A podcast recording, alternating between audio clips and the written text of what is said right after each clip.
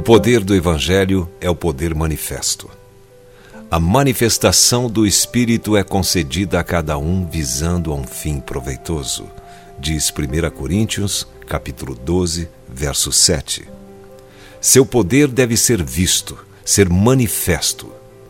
Precisa haver sinais, físicos ou pessoais, que podem ser atribuídos ao poder de Deus.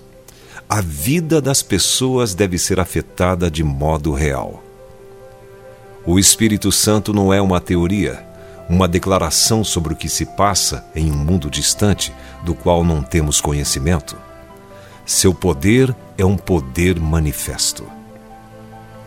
Existem dois tipos de poder, e um dos que os cristãos mais falam é o dunamis. Podemos nos identificar com essa palavra porque ela é muito usada em nossa língua. Dínamo, dinamite, dinâmica. Na verdade, elas expressam um poder escondido. A dinamite é apenas uma substância cinzenta que se pode carregar em uma maleta. Mas é preciso cuidado, pois se trata de uma carga muito poderosa. É um poder em estado latente que está armazenado ali Paulo emprega também a palavra enérgima, energia.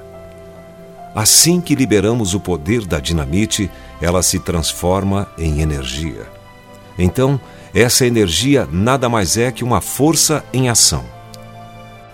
Esse mesmo termo ocorre em 1 Coríntios capítulo 12, verso 6, onde é traduzido como operações, ou seja, um poder em ação.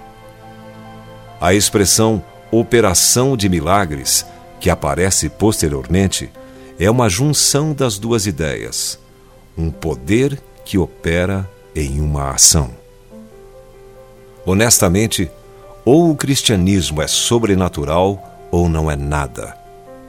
Nós tivemos e ainda temos um Jesus sobrenatural, com um ministério sobrenatural, formando uma igreja sobrenatural, com um evangelho sobrenatural e uma Bíblia sobrenatural. Tire o milagre de cena e toda a vida do cristianismo se acaba. Então, a igreja passa a ser meramente uma sociedade ética ou um clube social. Na verdade, o propósito de Deus é que ela seja uma espécie de rede transmissora para comunicar o poder de Deus a este mundo carente de poder. Você e eu somos condutores do poder de Deus para o mundo. Se você foi abençoado com esta palavra, compartilhe ela com alguém. Esta devocional foi extraída do livro Devocionais de Fogo, do evangelista Reinhard Bonnke, fundador da Cefam, Cristo para Todas as Nações.